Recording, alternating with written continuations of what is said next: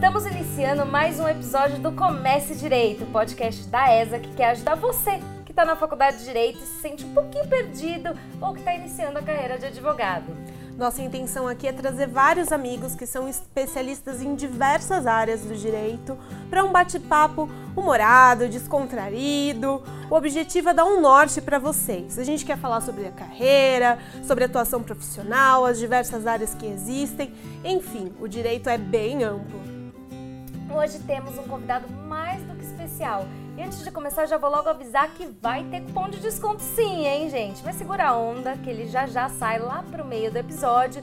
E agora vamos ao que interessa. Afinal, nosso convidado com certeza tem muita coisa para falar. Hoje estamos aqui com o Dr. Marco Aurélio Braga, advogado, doutor em Direito Econômico, foi professor no Mackenzie, membro da Associação Brasileira de Propriedade Intelectual e da Associação Nacional de Pesquisa e Desenvolvimento das Empresas Inovadoras e autor do livro Dilemas do Desenvolvimento Agrícola Brasileiro Produção Artesanal do Queijo da Canastra. Eu preciso dizer que nós duas tivemos a honra de ter aula com o Dr. Marco Aurélio. Ele é daqueles professores que instiga os alunos, sabe? Que faz a gente questionar os nossos posicionamentos, estimula o debate, realmente acrescenta para nossa formação muito além de só passar conteúdo de direito. É verdade, eu lembro muito bem da expansão da, da mente que as suas aulas elas propiciavam pra gente. E é justamente isso que a gente está aqui para fazer. O professor Marco Aurélio faz a gente sair da caixinha. Professor, muito obrigada por estar aqui hoje. Hoje, Marco, nosso objetivo é mostrar para os nossos ouvintes que é possível a gente criar uma relação entre as coisas que a gente ama e, que, e com o direito, mesmo que aparentemente não, não seja possível criar essa relação. Então eu queria que você explicasse um pouquinho como que você conseguiu literalmente relacionar queijo com direito, porque é. isso é muito legal. Bom, a minha relação com o direito e o queijo, na verdade a relação da minha profissão com o queijo, começou quando eu estava fazendo minha pesquisa de doutorado.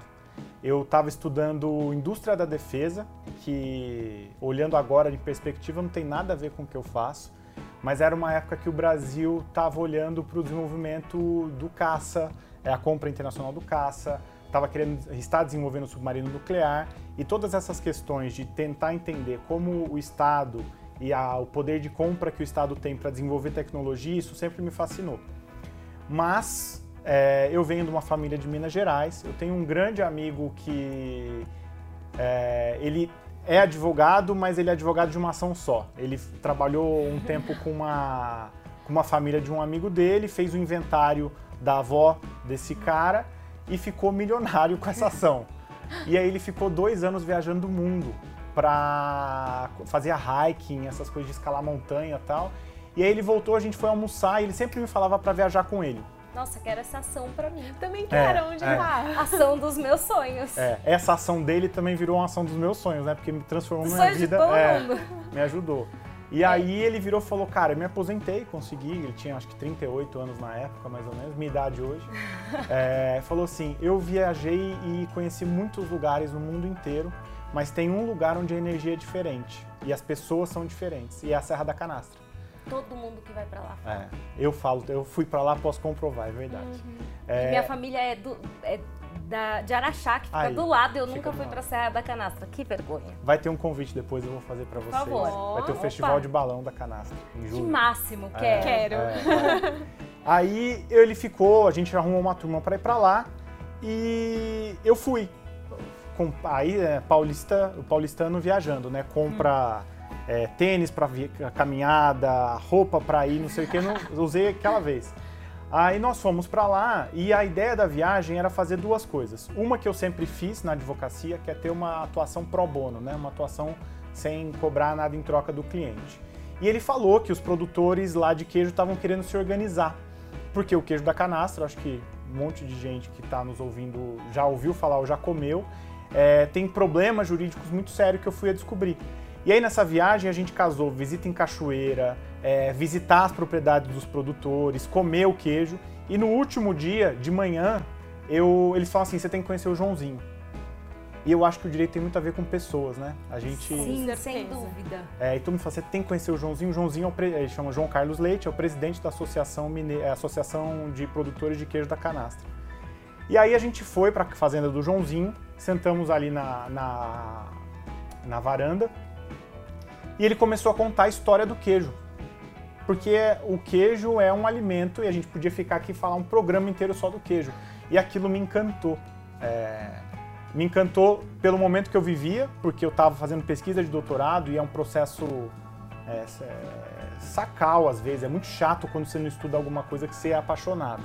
Eu acho que isso é uma grande coisa que a gente tem que saber. O- A nossa profissão, o nosso estudo, o nosso dia a dia, ele tem que ter paixão, né? Tem. E aí, quando ele contou a história daquilo, aquilo se conectou comigo. Minha família é de Minas, como eu disse. É, eu adoro discutir questões de desenvolvimento regional, de entender como a gente pode assessorar e ajudar pequenos produtores, um pequeno comércio, ou gente que não tem acesso à nossa formação, a pessoa dá um passo. E aí, naquele dia, foi em novembro de 2015, eu decidi mudar o meu tema de doutorado. Eu larguei a, a indústria da defesa, voltei para conversar com o meu orientador. Falei, professor, eu estou fazendo essa pesquisa aqui, pode ser super legal, mas tem um negócio do queijo. e aí foi muito legal que ele me disse de volta, que ele falou assim, é, poxa, Marco, é, as duas pesquisas eu acho que você vai ter dificuldade, mas condição de fazer. Só que quando você fala do queijo, seus olhos brilham. Então eu acho que você tem que mudar de tema mesmo. E aí aquilo me deu uma tranquilidade, uma segurança de saber. Faltavam seis meses para eu qualificar, era nada. Eu tinha um ano e meio para fazer, mas faltavam seis meses. Eu mudei minha pesquisa, fui conversar com um monte de gente, conheci produção de queijo por uma. Conheço muito pouco ainda, apesar de já fazer cinco anos, mas a gente tem 250 anos de história de produção de queijo artesanal. E eu fui tentar entender essas questões. E isso impactou totalmente na minha vida. É, esse final de- foi um feriado de finados. É, não, da consciência negra, se eu não me engano. E isso mudou minha vida até hoje. É, e é uma coisa que aparentemente é improvável, né? Você É. falar, ah, eu amo queijo, mas como que eu vou inserir isso numa pesquisa de doutorado? De É doutorado. possível. É, é e possível. uma pessoa uma vez me falou, recentemente até, falou pra mim, eu tava pensando no mestrado que eu queria fazer e ele falou, olha, o mestrado é uma coisa, você tem que escolher um tema que, assim, que você chegue a ter ciúmes quando alguém escrever sobre esse É. tema porque é o seu tema. Assim, você ama, é um casamento. Você vai olhar pra aquilo diariamente. Se Durante for um tema anos. que você não ama, É. você vai ficar de saco cheio muito rápido. Então, assim, pensa numa coisa que você tem um pouquinho de ciúmes. Alguém escreveu, você fala, nossa, essa pessoa tá escrevendo aí sobre o meu tema, não gostei, É. eu que tinha que escrever.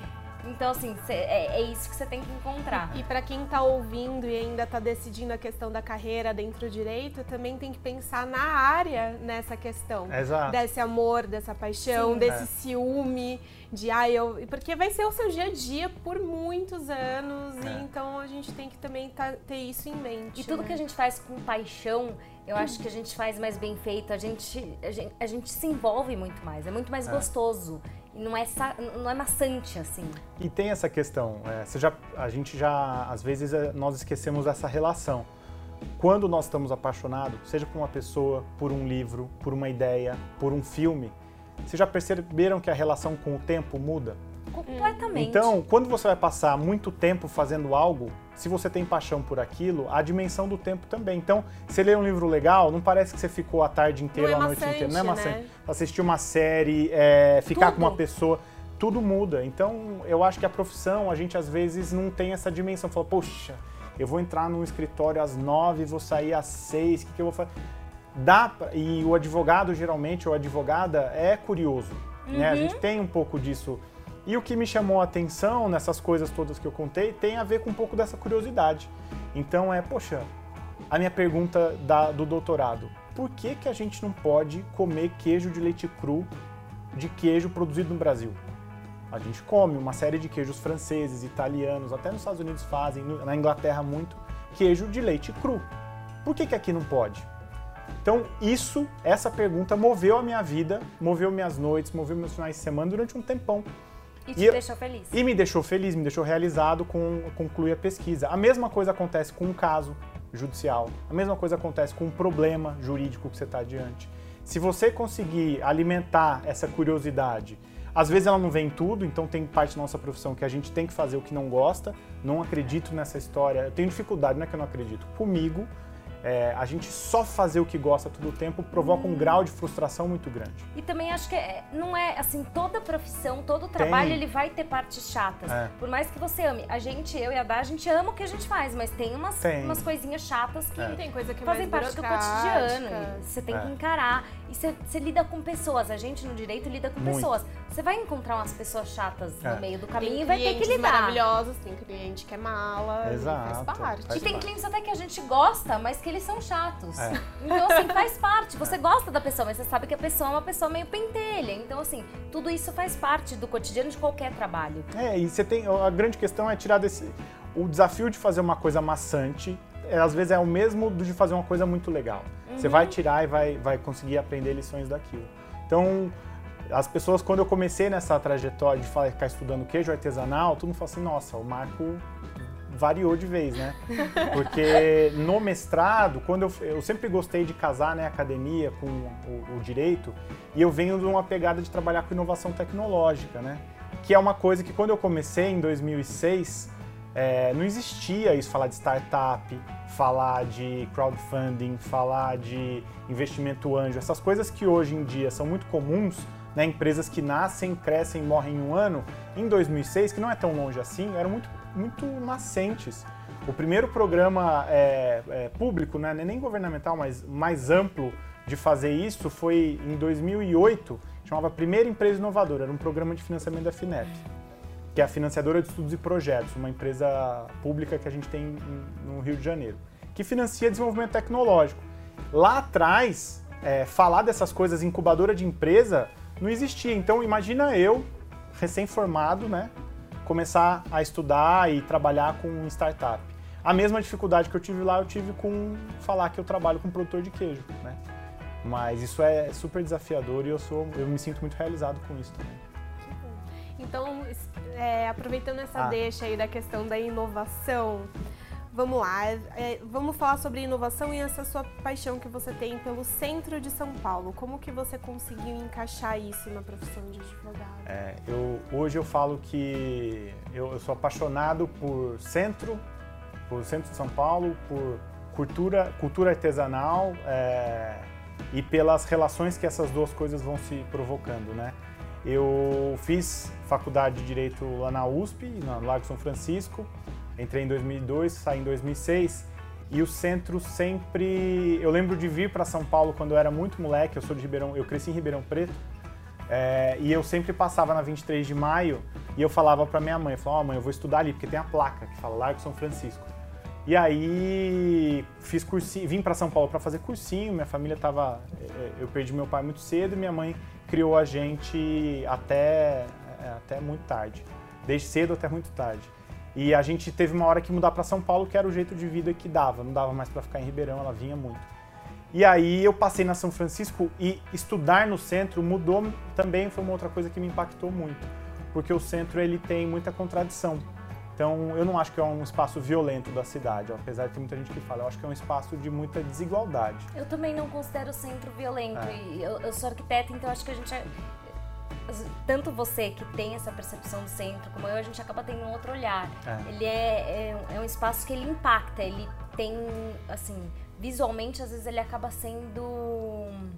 É impactante mesmo. Uhum. É, é agressivo olhar E aquele, acho que é aquela por isso que desigualdade. a pessoa fica com a sensação de A- violência. As pessoas associam com a violência, porque mas não- impacta. É. É. E, e- e a é- gente agride você, É. né, É, de e- alguma forma. E nós temos uma questão de achar que a nossa vida é o normal. Uhum. Então, quando você sai da, da estação da Sé, eu morava no Paraíso, que também é uma região central, é, é um privilégio. Eu vinha de metrô, descia, você sai, você sente cheiro de urina, você vê pessoas dormindo na rua, você vê pessoas pedindo dinheiro para comer, pedir dinheiro para usar droga, pedir dinheiro para beber, porque é uma situação de vida é, é, que merece um tipo de atenção.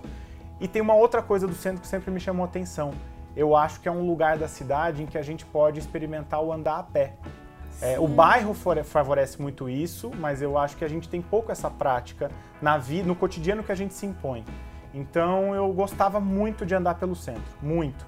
E aí eu terminei a faculdade, é, decidi abrir meu escritório logo em seguida. Eu estava, depois a gente pode até falar como é que foi esse começo de trajetória, mas eu sempre fiz coisas ligadas a- a- ao trabalho no centro.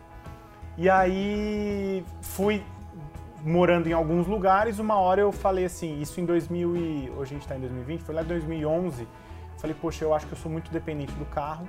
2010, 2011. Eu acho que eu moro longe e isso me toma um puta tempo.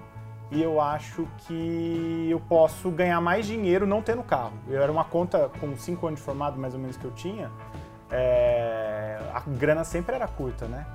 Então eu, eu tinha um carro que não tinha comprado, eu tinha ganhado da minha mãe é, um carro dela, que ela passou, eu falei, puxa, eu vou vender esse carro, vou morar mais perto da minha, do meu trabalho, e aí com isso eu consigo mudar minha vida. Bom, então eu decidi uma hora, vem, advogado quebrado, quebrado não, mas ganhando pouco, trabalhando muito e gastando muito tempo com deslocamentos.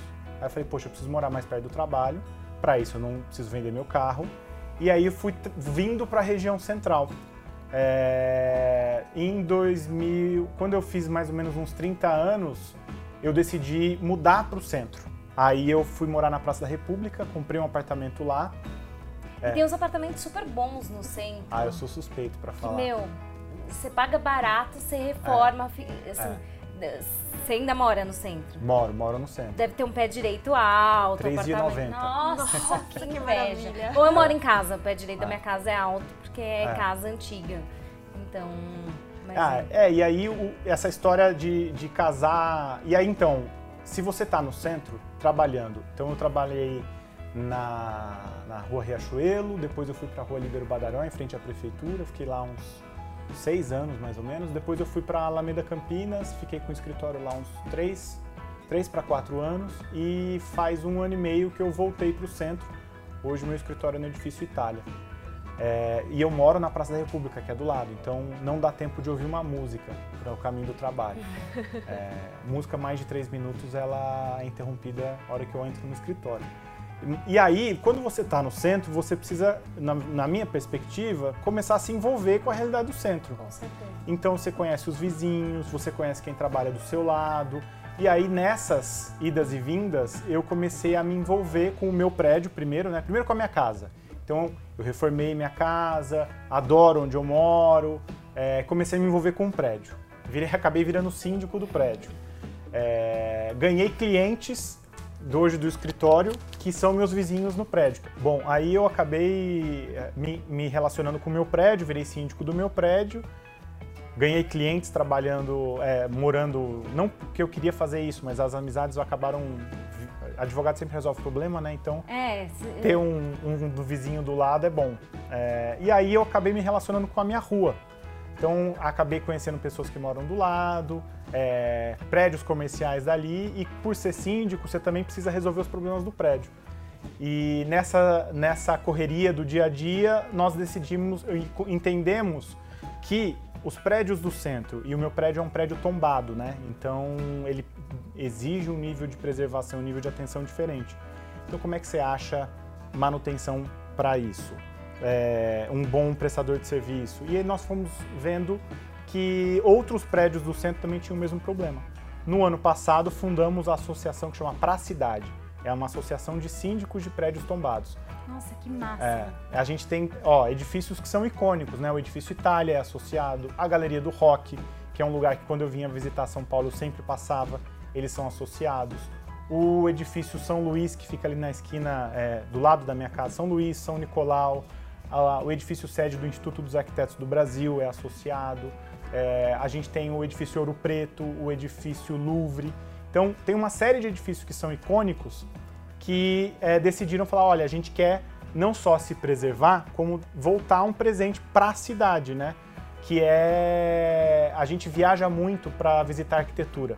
E eu acho a arquitetura de São Paulo riquíssima. Riquíssima. Eu é. sou arquiteta, eu posso falar. É. A arquitetura de, de, São Paulo é muito rica e a arquitetura do centro é de demais, São é Paulo é, incrível. A gente casa momentos né, da arquitetura, o modernismo, é, Sim, neoclássico, tem muita coisa. É incrível. Inclusive, quando eu estava na faculdade de arquitetura, tinha uma coisa muito legal que acontecia para recepcionar os bichos. Eu não sei se hoje acontece que era a Gincana dos Bichos, que era um evento Hum. que a gente fazia pelo centro de São Paulo para mostrar para os estudantes que estavam entrando na faculdade de arquitetura o centro, os prédios icônicos do centro. A gente levava Fantástico. o pessoal no Martinelli, eh, levava o pessoal no pátio do colégio, ia fazendo todo um percurso É. e tinha uma gincana que eles tinham que tinha até um mapa da- do centro que eles tinham que pintar os edifícios no mapa, identificar.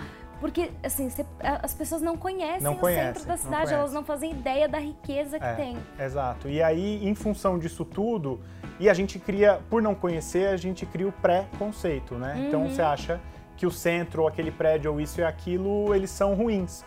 E o mundo gasta, as pessoas gastam muito dinheiro com turismo de arquitetura, né? Então nós achamos que o, o centro de São Paulo ele também pode receber turistas. Não, ele tem um potencial absurdo. E já recebe, e já recebe. Eu, eu- todo sábado de manhã você tem um para um pessoal que chama São Paulo Free Walk Tour. Que, Conheço. É, eles fazem tours com, com em inglês, com programa, inglês, português e espanhol, com programação guiada. Vem muito estrangeiro querer conhecer o centro de São Paulo. É, e aí nós entendemos que a gente pode é, requalificar, eu não, não gosto de revitalizar porque tem muita vida ali, Uhum. é, mas a gente requalificar é, o uso dos prédios e nós estamos nessa batalha também. E isso passou a ser também uma área de trabalho, porque a gente é, acaba lidando muito com problemas relacionados a patrimônio em direito urbanístico. né? Mais uma vez, a sua paixão É. associada à sua profissão. Porque Eu foi acho- uma coisa que você se apaixonou e que você É. levou. Acho que você tem isso, né? De levar as coisas que você apaixona pro trabalho. É, E isso é muito é. legal. É, é- um aprendizado. As pessoas têm dificuldade em fazer isso. É, a, a nós não, não sei em que momento isso acontece na nossa vida que nós dividimos Sim. e achamos que os problemas ficam num lado de trabalho e o, a gente você tem que criar o hobby, o lazer e as coisas vão se dissociar. Eu não acho que é bem assim. Dá pra, de algum, em alguma medida, tentar conciliar as coisas. Sim, E- é, é- é tentar trazer as coisas que a gente ama pro trabalho é, É. é muito bacana. Dá- Dá outra dimensão pro Da trabalho. outra E, dimensão. bom, o direito ele traz essa possibilidade, né? O direito ele tem a capacidade de permear tudo e qualquer coisa, então pra gente encaixar nossas paixões no direito acaba sendo um privilégio pra gente que Claro. tem essa possibilidade, né? Eu e a Dá, a gente também fez um pouco disso, porque a Dá, ela tem, ela acabou desenvolvendo uma paixão pelo direito de família por toda a história dela de vida, e eu pela questão de tudo que aconteceu com relação a violações de direitos femininos, eu me apaixonei pelo direito das mulheres, pela questão do feminismo que eu estudo, pela questão das mulheres. Então a gente associou essas Sim. paixões a- ao, ao trabalho Eu, também. eu me apaixonei pela questão da mediação também, consegui trazer isso também pra profissão, então É. Que a Daina também, ela é filha de psicóloga, sempre viveu esse universo da psicologia que conversa muito bem com a mediação. Sem dúvida. Isso é muito importante. Tra- assim, o trabalho, ele se torna outra coisa a partir do momento que você se apaixona. Eu trabalhei muitos anos é, com direito administrativo. Eu falei até, eu gost... no primeiro episódio eu comentei isso, eu gostava. Não é que eu achava um, nossa, detestável, eu gostava. Mas existe uma diferença, assim, gritante É. entre você gostar e você se apaixonar. Sem dúvida, sem dúvida. E aí, se você me permite, só uma que... eu tenho uma questão aí que é a seguinte: quando a gente. com- Eu fiz uma, um. Eu conheço um- uma pessoa que eu gosto muito, que é o Glauco Arbix, que ele é um professor de sociologia na, na USP. Ele fala assim: o que eu mais gosto de dar cursos é quando eu tenho gente de diversos saberes, de diversas áreas dentro da realidade. E aí um contribui para o crescimento do outro. Isso que a gente faz com a paixão e com abrir o direito para outras coisas, então é, saber que no teu prédio, se ele é tombado ou se não, ele tem questões ali que precisam ser resolvidas e o advogado ou a advogada podem resolver. É, a comida que você come também tem uma série de relações que estão ali estabelecidas e você pode tratar. A relação, é, o que a gente está enfrentando com relação ao feminismo e a- aos direitos das mulheres também. Então, tudo isso, ele se encaixa de uma forma na medida em que a gente abre para receber e conhecer coisas novas. Com Né? certeza, a abertura vem da gente. Vem da gente, vem da gente. Aproveitando tudo isso, co- como que isso aconteceu na sua vida? Conta um pouquinho da sua trajetória. Não, assim, a gente já entendeu a parte do, final, do- é. do- dos prédios e do, da, Do queijo. do queijo, tudo É. isso a gente entendeu. Mas como é que isso começou? Como é que foi a sua trajetória durante a faculdade? Estágios que você fez? Como Tá. que isso aconteceu? Bom, é um, aconteceu meio. Não é muito comum a forma como eu, eu, eu me formei. Não sei se é comum ou não, porque eu não gosto muito dessa palavra, mas foi um pouco diferente do que eu via com os meus amigos. É, eu entrei na faculdade, a gente vivia um problema, a, gente a família estava passando por um problema financeiro muito grande, eu precisei começar a trabalhar muito cedo. Eu fui primeiro, a primeira pessoa a fazer estágio na minha sala. E na minha época, eu não sei como é que está muito agora, que isso melhorou por conta da lei de estágio, mas estagiário de direito recebia muito mal, muito mal. E eu não podia trabalhar com direito porque eu não ganhava o que eu precisava. Então eu fui fazer um estágio em recursos humanos. Eu fui trabalhar numa empresa de recrutamento de executivos. É, eu trabalhava como estagiário para fazer triagem de currículo. Então eu fiquei um ano e meio trabalhando com isso, porque o salário, a bolsa de estágio, era mais ou menos três vezes da proposta que eu ganhei, que eu recebi na época. Eu não lembro em números atuais, mas era como se no estágio de direito eu fosse ganhar 300 reais e no outro eu ganhava mil. Entendeu? Então. E ainda não tinha. Nem pra... É, e tem uma coisa que até hoje ainda sou apaixonado, que é o tal do Vale Refeição. Adoro. Eu sou sócio do escritório, mas eu tenho o meu Vale Refeição e eu me organizo financeiramente para comer com aquilo. É, é, bom, ajuda pra caramba organizar, que que é porque você tem um. Você tem aquele limite é. ali. Não, a, a, o, o, VR salva, né? A gente brincava, porque para quem ganha pouco, 20 reais por dia para comer é. É muita coisa. É. E eu vendia para ajudar no mercado. Então, enfim, eu fui organizando minha vida mais longe do direito. Aí eu juntei o dinheiro durante esse tempo, é, porque eu gostava muito de estudar, sempre gostei muito de estudar. E trabalhando isso fica mais difícil. Então eu fiquei juntando dinheiro durante esse tempo que eu trabalhei, é, não gastava nada, não sei o que eu ajudava em casa. Aí deu, no segundo ano da faculdade, tinha um programa na, na São Francisco que chamava PET, Programa de Educação Tutorial que era, um, era como se você fosse fazer algumas matérias de pós-graduação ou ter uma formação um pouquinho mais estendida na graduação. E tinha uma seleção. Aí eu conversei com a minha mãe e falei, mãe, eu quero, eu consegui juntar um dinheiro, me sustento por mais um tempo, eu ganho uma bolsa pequena desse negócio, mas eu queria parar para estudar. Ela me apoiou, é, como sempre fez, e aí eu passei nessa seleção e fiz durante o. É, foi no terceiro. Do, do, do segundo para o terceiro ano. Isso. E aí eu fiquei do terceiro, quarto e quinto ano estudando durante a, praticamente a graduação inteira e me envolvendo na vida da faculdade. Então eu fiz política acadêmica, eu fiz é, programa de assessoria jurídica universitária que chamava SAJU na minha época, que era um programa de regularização fundiária na favela de Paraisópolis, que me ensinou muito. Eu era da bateria da faculdade, então eu tocava nos jogos jurídicos. É, e eu tinha essa eu fazia muita coisa, né? Então o meu dia era repleto de atividades mais voltadas à vida universitária. Temos Tive aqui uma pessoa que viveu a faculdade, Vive. que é super importante. Às vezes as pessoas é. elas não, não têm essa dimensão, né? A gente falou já isso em outro episódio, que é, é importante viver a faculdade é. também. A gente tem que buscar coisas fora, que é muito bacana também, mas viver a faculdade é uma experiência. É, e eu acho que eu só fui compreender isso melhor quando eu fui virar professor porque eu, eu sentia que em alguns momentos os alunos têm uma relação meio utilitária né, com a faculdade. Tem. Então é assim, eu vou lá para acessar um negócio, pegar a matéria e ir embora. E se eu te falar das minhas 10 lembranças da, do meu período de graduação, duas no máximo tem a ver com a sala de aula. Ainda que eu tenha é, aprendido muito, eu, a política acadêmica durante um determinado tempo me tirou da sala de aula, eu não assistia muito. Mas é, durante o eu, eu tenho pouca fiz os cursos de graduação, etc. Mas assim, a vivência daquele ambiente. Te trouxe muito mais é, memórias. Muito né? mais memórias e muito mais é, é, para o tipo de uso que eu faço, de mediação, da relação com o cliente, de lidar com conflito, de negociar. Tudo isso fica muito mais fácil com tudo que a faculdade te proporciona. Repertório humano. Né? É repertório humano. É, um, é isso, é, isso é fundamental, é. as pessoas não dão esse valor. Principalmente agora com os cursos EAD. É. Porque EAD é muito bacana. Quando você precisa de uma coisa, eu já fiz curso EAD que, nossa. Sem dúvida. Quando você precisa de informação, o EAD é, é sensacional. Você, você senta, até a respiração é, do professor. É. Tudo. Agora, essa vivência é. da universidade, o EAD não vai substituir é. jamais, porque isso é muito rico. Exato. E aí quando eu estava. Então minha carreira foi se moldando para que eu seguisse, depois de formado, um perfil mais acadêmico, né? Da aula e ficar focado nisso. E aí aconteceu um negócio curioso, que eu estava prestando a prova para entrar no mestrado direto, né? Até porque esse PET, que foi o programa que eu fiz, era meio que quase que uma obrigação velada que todo mundo que fizesse isso fosse fazer o mestrado. E aí, no, num dia anterior, na semana anterior da prova, minha vida foi um desastre. Eu namorava na época, a namorada terminou comigo. Eu tinha um carro, roubaram o meu carro. E no dia anterior da prova, e no dia da prova aconteceu alguma coisa que no final das contas, o que eu lembro é que eu não passei na prova do mestrado. E aí aquilo meio que falou, poxa, eu tô voltando minha vida tudo para fazer isso, e aí apareceu um ano que eu não ia fazer nada. Primeiro a vergonha, né, de falar, poxa, não passei, não deu certo, como a gente se acha brilhante, né?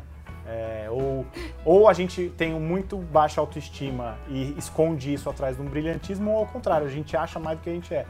é no meu caso, eu acho que era isso. Eu nunca, na época, não imaginava que eu não ia passar, não passei.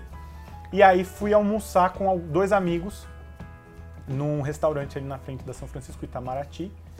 E aí um deles, uma hora, a gente já tava. Era, eu lembro até hoje, a gente comeu um bacalhau e tomou uma garrafa de vinho que era uma comemoração por algum fato que eu não lembro. E aí um deles falou assim: Com certeza não era pelo mestrado. Não era pelo. É, tá, estávamos comemorando alguma outra coisa. E aí ele falou assim: e se a gente abrisse um escritório? Aí aquilo me soou meio estranho, meio óbvio. E eu vim de família de comerciante. Eu não tenho nenhuma relação próxima com o direito, mas é família de comerciante. Então, para mim, falar com gente, tratar de sempre foi muito fácil. E aí a hora que ele falou aquilo, eu falei, nossa, talvez possa ser essa saída.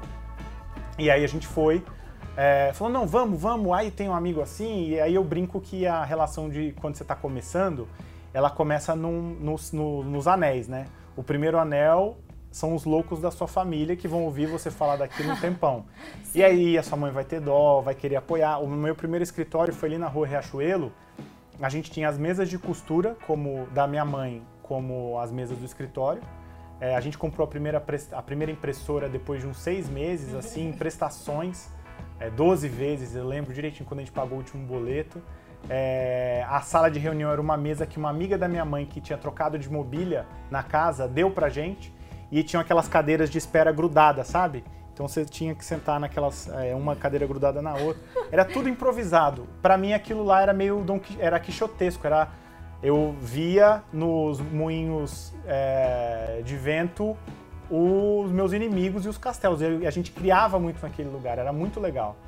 E aí a gente decidiu, eu, eu falei, não, então vamos advogar. E começamos a fazer tudo o que aparecia.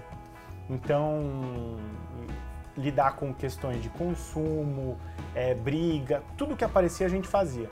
Esses meus dois amigos não aguentaram muito tempo o primeiro saiu com acho que seis meses de escritório, foi trabalhar no outro escritório grande, hoje mora na Alemanha, é, foi fazer, fez mestrado, doutorado e está super bem lá com família. O outro também gostava da vida acadêmica, entrou no doutorado direto e uma hora é, ele virou para mim e falou assim, Marco, eu tenho que escolher, a gente, todo mundo era muito amigo, ele falou, eu tenho que escolher entre a sua amizade e a, sua, a nossa sociedade. E eu não tenho dúvida que eu vou escolher a amizade. Ele me deu uma, uma planta da felicidade que até hoje está comigo. Que legal! É, que legal. Tem, tem 13, 13 anos, eu acho. E eu, hoje a gente é amigo, a gente trabalha com compliance junto. Depois de um tempão a gente voltou, voltou. a trabalhar, voltou. Ele cuida disso com alguns projetos que a gente tem. E eu fiquei sozinho um tempo, depois apareceu, a gente estava trabalhando num caso. Just, logo você que dizia que nem imaginava que ia trabalhar com escritório, é, acabou sozinho, Acabei sobrevivente. Só... E em algum momento eu lembro de uma conversa dessa, você, putz, Marco, eu acho que no final quem vai ficar com isso aqui vai ser você. Aí eu fui reformando, era uma salinha super pequena, no final do ano a gente, eu lembro, primeiro aluguel a gente pagou dois mil reais por 14 meses de contrato de locação, dois mil por tudo. Nossa! É. Gente! E era, foi, foi bem. Eu tenho amizade com o zelador do prédio até hoje, é, gosto muito daquela região e tal. E aí tive uma outra sociedade com um amigo meu, que a gente foi focando mais trabalhar com questões empresariais. A gente trabalhou um pouquinho com. fazia tudo mesmo, né? Então aí teve uma hora que a gente falou, não, algumas coisas aqui são arriscadas por responsabilidade, não dá tempo de você se atualizar. Então a gente foi deixando o tributário de lado, penal, trabalhista e foi ficando mais com as coisas de direito empresarial e um pouquinho de família. E aí deu um tempinho, é, deu um tempinho, esse, essa sociedade estava tava indo bem, nós trouxemos uma outra pessoa para ser sócio para trabalhar com direito ambiental, que é o Luiz Carvalho, que foi meu sócio durante 11, 11 12 anos. É... E aí nós voltamos, continuamos, aí a escritório começou a ganhar ritmo, porque a gente tinha clientes maiores que pagavam a, a aquele partido, né, que é a mensalidade para a gente cuidar de mais coisas, e aí a gente deu uma acelerada nas carreiras. E eu fui casando isso, não fiz, dei um tempo na minha carreira acadêmica, fiquei uns 3, 4 anos só, só advogando, e uma hora que eu senti que as coisas estavam mais ou menos organizadas, eu falei, bom, deixa eu voltar para tentar conciliar essas coisas e fui fazer meu mestrado.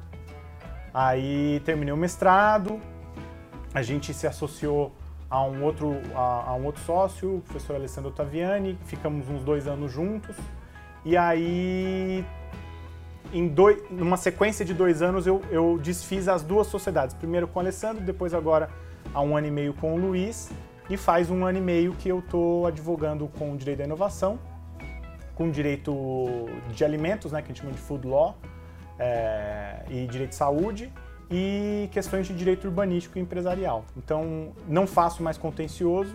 Eu larguei, quando eu fiz essas mudanças da carreira, eu decidi não trabalhar diretamente com ação judicial e estou feliz. Estou completando 14 anos de formado agora, com, com boas lembranças desse período. Olha que bom, olha como é legal você trabalhar com coisas que vão surgindo e que vão te apaixonando, é, né? Você fala com, com, verdade, com paixão das coisas que você faz. Isso é muito, é muito legal de e ouvir. paixão pela sua trajetória. É. Dá é. pra ver que cada fase vai tem uma importância, tem uma importância, é. uma construção. Né? Exato. Né? E nesse... De si, da carreira, enfim. É, e é legal isso, porque a gente ou a gente se vangloria demais ou a gente se pune muito. E eu acho que hoje os dias estão para a gente tirar um pouco de pressão das nossas costas. Cada um tem uma carreira, cada um tem uma trajetória de vida, não dá para a gente se comparar. Eu tenho muito orgulho. Nesse meio tempo eu ainda fui professor do Mackenzie durante três anos. E a gente sente muito. É. Gente, ele não é mais professor. Eu fiquei impactada. Estamos impactados com essa informação, porque é. eu não estava sabendo disso. É. é não, acho errado. Adoro, adoro. Adoro dar aula, um dia pretendo voltar, mas... Não, volte, porque, assim, foi faz um professor... Diferença, é, é um professor que faz diferença. Marcou, feliz, marcou a nossa trajetória na faculdade, assim, ele foi professor das duas e a gente lembra com muito carinho das aulas, lembra que acrescentou muito e foi muito bacana. Assim, Isso é então... legal, é, eu acho que a nossa profissão proporciona a gente tentar, de alguma forma, na docência, no escritório e no dia a dia, a tentar marcar, mudar a, a vida das pessoas, né? Mudar um pouco as coisas. E, e olhando para essa trajetória, a gente tem que ter. Imagina, a, quando eu comecei, a, a, a, dimensão que nós tínhamos do, do direito é você fazer a mesma coisa durante muito tempo.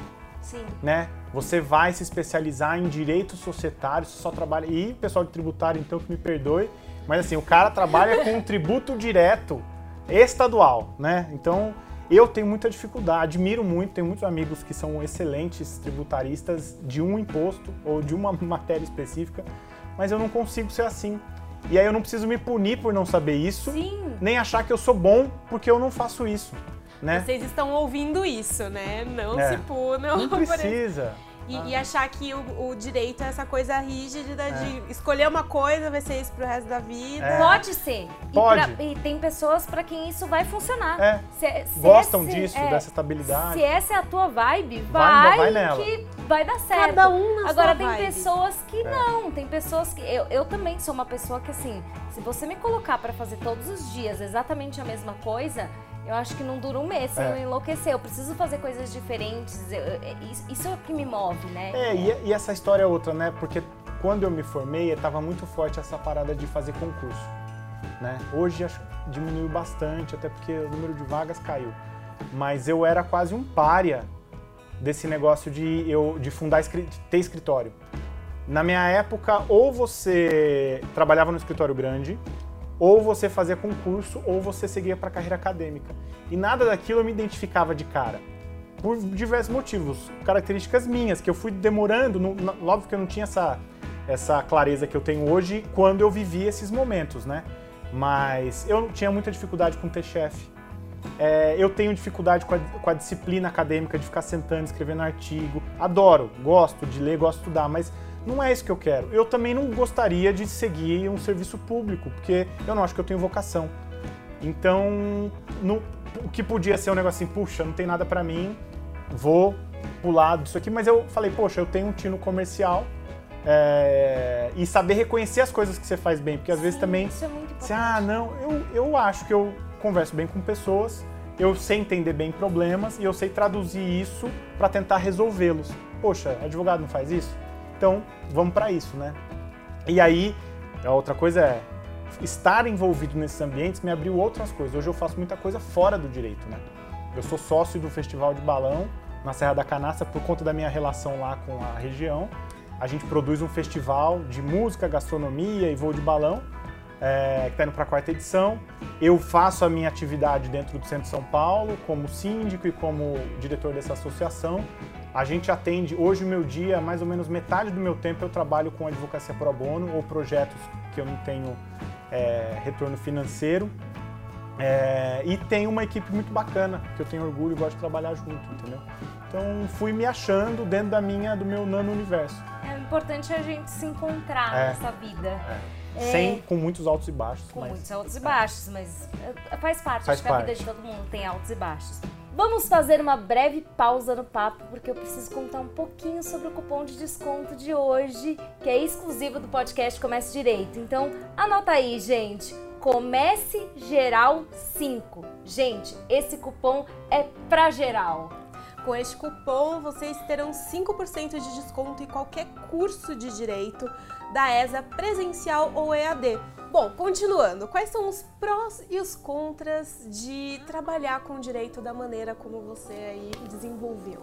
É engraçado quando você fala isso, não dá nem pra assim, se trabalhar com direito, não sei muito bem quando vamos explicar aquele speech, é, elevator é, speech, né, que é o discurso de elevador, você fala, pô, o que, que, que você faz, né? Eu não sei, fala, ah, eu sou advogado, não, não sou advogado. É, quais são os prós e os contras dessa questão?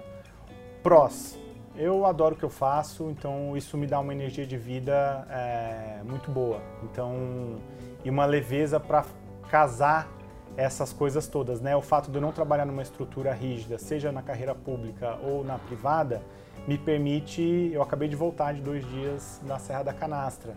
Na semana passada, eu passei a quinta e a sexta em Belo Horizonte, auxiliando a fundação da Associação Mineira de Produtores de Queijo Artesanal.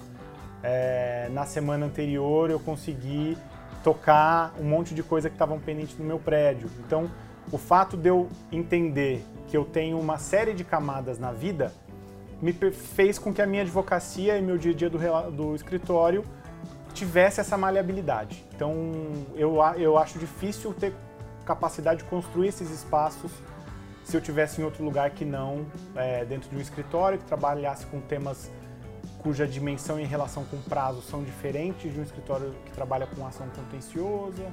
É, eu acho que isso é um pró muito grande. O contra é essa montanha-russa, né? Que isso também, a energia que eu ganho por fazer o que eu gosto, eu perco porque eu continuo tendo boleto para pagar, eu continuo tendo uma rotina de pessoas a administrar, é, relacionamento com o cliente, então isso ocupa tempo e uma agenda que eu não controlo, né? Porque tenho as demandas dos outros. E o que mais que eu acho que tem de pró e contra? Eu tenho, para mim é um pró. Eu tenho uma dificuldade. A Fê estava falando dessa história de saber se ficaria louca se soubesse que isso ia fazer todo dia. Para mim era muito difícil achar que eu vou ganhar um salário sempre. Eu achava uma, assim, não, quanto você vai ganhar? Cara, quanto eu vou ganhar vai depender, né? Eu fui ter pro labore, né, como sócio, sei lá, depois de uns cinco anos de formado, era tudo muito mês a mês. Isso para mim é instigante. Para algum, eu já tive sócios que para isso era uma tortura. Então foi quando inclusive a gente começou a ter, falando, não, cara, não dá para eu programar minha vida não sabendo quanto eu vou ganhar. E para mim isso sempre foi uma coisa tranquila, mas a gente tem que saber que ter um Pra várias escritório, pessoas, é, isso é um contra. porque isso é um contra, é. Tem gente que fica desesperado. É. tipo de- Você tem que ter uma organização. Tem. É, a, a gente que trabalha como autônomo, assim, que É. tem essa variação, oscilação de renda, você tem que aí fazer uma média. Isso. nos seis últimos meses, quanto você ganhou, você divide. Eu tenho uma amiga que é amiga nossa, né? Que ela trabalha com finanças, ela dá essas dicas. E é meio isso. Você É. pega os últimos seis meses, faz uma média e é essa média que você ganha. É. E se organiza. Você É. tem que ter antecedência, reserva de emergência, tem que ter tudo isso. Você tem que- a, a, a nosso, o nosso meio de vida dá um- algumas respostas sobre como a gente se organiza financeiramente. É, e eu, eu sempre isso sempre me instigou esse fato de não saber quanto eu vou. Hoje em dia isso não é mais uma preocupação, graças a Deus, porque eu tenho quanto eu vou ganhar e depois eu tenho divisão de lucro, então é mais uma empresa. Mas até chegar nisso foi, foi muito tempo. Mas para mim essa história da oscilação financeira é um pró. É, o contra, eu acho que a gente advogado ainda trabalha muito, né? E eu, por fazer mais coisas do que a só advocacia, trabalho mais ainda. Então a gente acaba penalizando a família, acaba penalizando o lazer. Eu gostaria de ler muito mais do que eu leio hoje e ter mais tempo de Sofro fazer nada. também. Gostaria de ler muito mais. E assim, pra média, o brasileiro lê muito lê- pouco. é, a gente Eu- já lê eu- mais. Eu, eu acho que eu leio bastante, assim. E mesmo assim eu sinto muita falta de ter tempo pra ler. É. É, então, de uma maneira geral, eu acho que a minha, minha, minha carreira pesa muito mais pro pró, porque outra coisa, a gente tem muita história para contar. Então, viver com essas coisas, centro de São Paulo, queijo artesanal, é, projeto de inovação tecnológica, relação com o cliente. Então, isso tudo, você mudando de, de faixa, né? Quase como se você estivesse ouvindo rádio, cada hora você põe uma estação. No final você não tá tão cansado, porque não foi tão batidão, né? Então eu Não, eu disso. acho que essa coisa de viver muitas histórias, de ter muita história pra contar, é, é muito enriquecedor, é muito É, gostoso. Quem, quem faz a mesma coisa todos os dias tem muito menos histórias pra contar É. e porque tem menos lembranças, né? Exato. É, é menos vivência. Eu acho que essa vivência é, é o maior pró de tudo. Sem dúvida. E Eu o... fico imaginando o quanto de história que você ouve. É, é. Deve ser Principalmente uma de produtor de riqueza maravilhosa. É, porque as histórias que você tem pra contar tem muito a ver também com o que Com você ouve. Tem, Então tem, deve ser, é- é- é- deve ser muito gostoso, É deve ser muito gostoso, sensacional. é gostoso. a gente também escuta muitas histórias e também é muito legal. É. Então a, a gente consegue dimensionar isso. Agora, e se você tivesse que escolher uma área super convencional, qual você escolheria e por quê? Se não tivesse jeito. Não, assim, eu não tem tenho- jeito. Eu tenho que escolher Pode escolher uma outra área- profissão? Pode. Pode ser também. Não, se eu fosse escolher uma área convencional, é, eu acho que eu trabalharia com direito societário, porque eu gosto. Essa de, por ter, não sei se por conta da minha família que sempre foi comerciante e tal, eu acho que o direito societário ele permite uma esfera de negociação para além das relações que estão ali que eu gostaria, mas não, não faria, mas se fosse essa a opção que eu tivesse, Tudo é nada. ou isso, ou ir para relações internacionais, sabe? Trabalhar com direito internacional, que foi o que eu queria fazer quando eu entrei na faculdade. Entrou na faculdade pensando Em nisso. ser diplomata. E é engraçado que a aula inaugural do meu ano foi com o professor Guido, é, que é um diplomata super reconhecido e tal.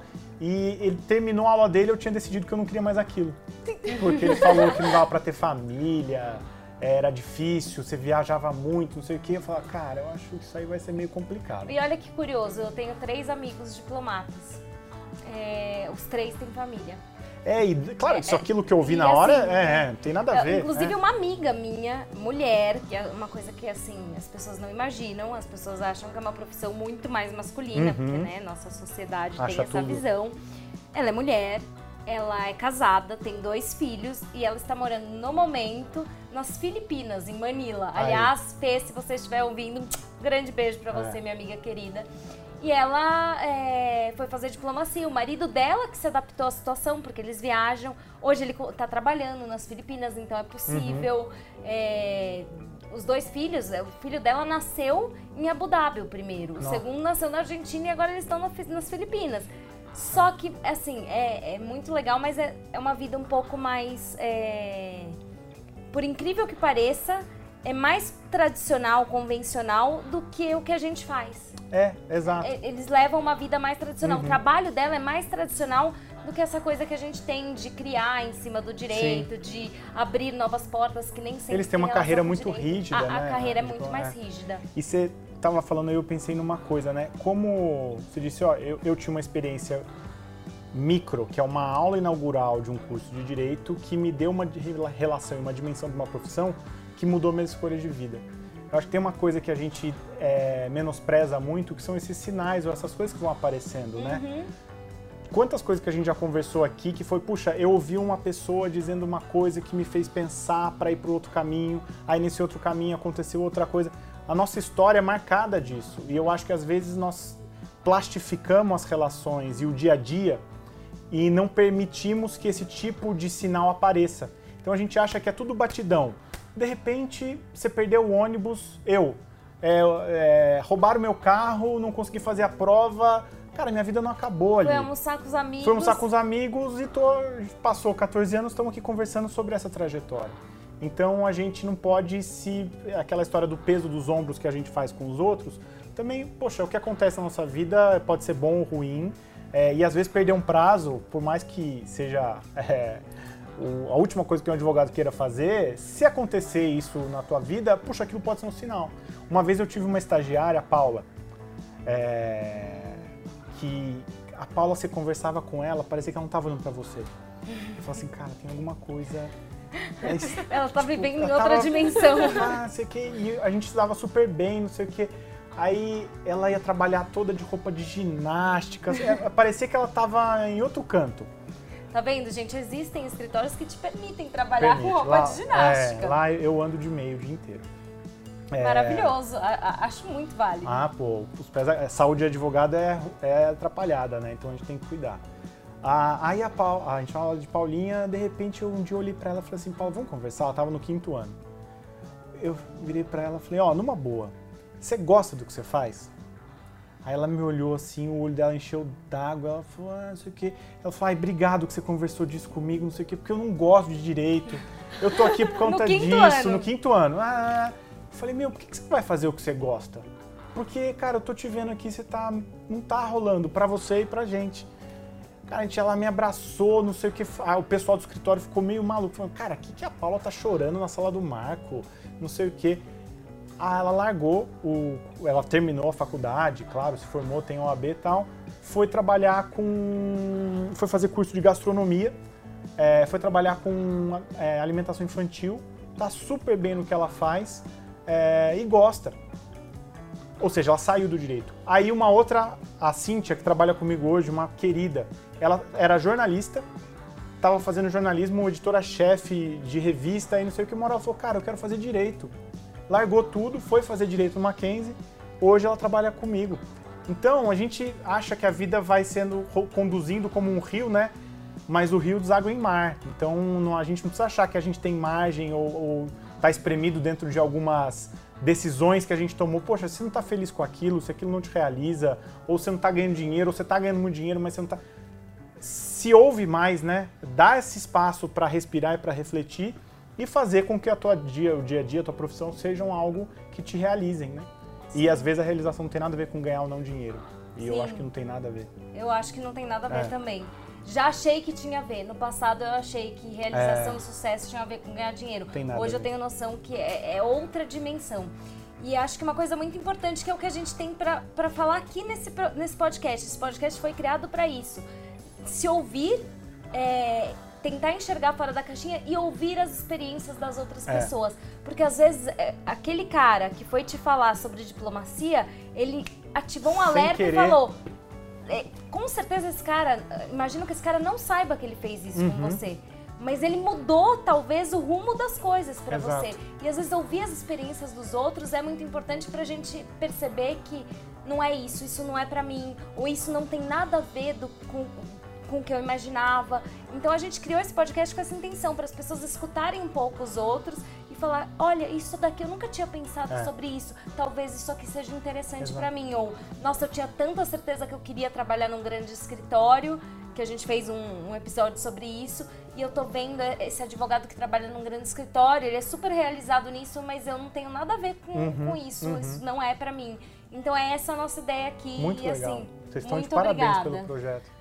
Gente, muito obrigada por nos ouvirem e nos próximos episódios, além de muito conteúdo bacana, teremos novos cupons de desconto. Então, fiquem ligados. Beijo, gente. Beijo, galera. Até mais. Tchau, obrigado.